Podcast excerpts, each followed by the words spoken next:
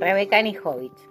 La autora propone concebir a la evaluación como una oportunidad de aprendizaje, tanto para los alumnos como para los docentes, ya que permite en el caso de los alumnos poner en juego sus saberes y de esta manera reconocer sus fortalezas y debilidades.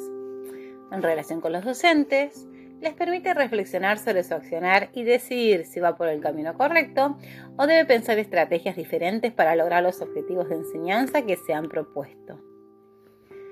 Entonces, podemos decir que la evaluación sirve para diagnosticar, reflexionar, regular y mejorar los procesos de enseñanza y de aprendizaje. La autora señala los siguientes tipos de evaluación. Evaluación diagnóstica orientada no solo al diagnóstico de lo que ya tienen asimilado o aprendido en relación a los saberes previos de los estudiantes, sino también al término evaluación diagnóstica le suma, le incorpora el término continuo, ya que en consonancia con los nuevos paradigmas de la evaluación, los docentes están todo el tiempo diagnosticando a sus estudiantes más allá de hacerlo al principio del año escolar. Y ese diagnóstico permite rediseñar los próximos pasos para enseñar. La evaluación formativa brinda información de los procesos al docente y a los estudiantes, permitiendo que estos últimos puedan autorregular sus propios procesos de aprendizaje. La evaluación formativa solo puede ser continua, evidenciar los procesos y ofrecer oportunidades de mejora si recoge la información de una multiplicidad de situaciones en las que los alumnos están aprendiendo. Y los docentes tienen que ofrecer una variedad de posibilidades para que sus estudiantes demuestren sus aprendizajes. La evaluación final o sumativa articula, relaciona, vincula todo lo que se aprendió a lo largo del año, es decir, durante el proceso de enseñanza y de aprendizaje.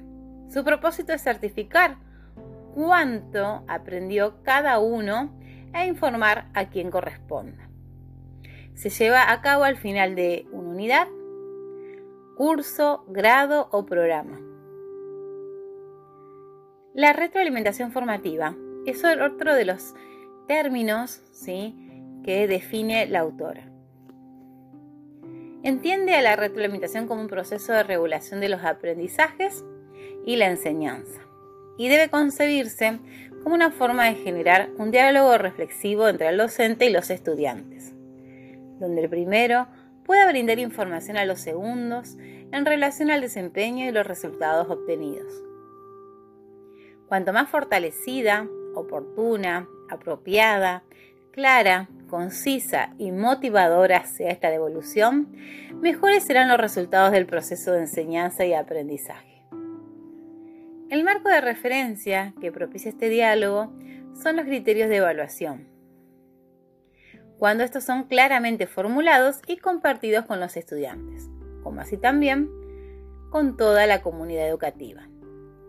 A esto se refiere Rebeca Nijovic cuando habla de la democratización de los criterios de evaluación. La autora hace referencia también a la importancia de implementar distintos instrumentos de evaluación.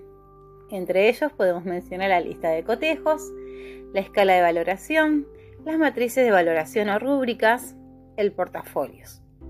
Estas herramientas o instrumentos de evaluación sistematizan la información que recogemos de la evaluación de acuerdo a los criterios que se hayan establecido, permitiendo la reflexión continua en torno a los procesos de enseñanza y aprendizaje.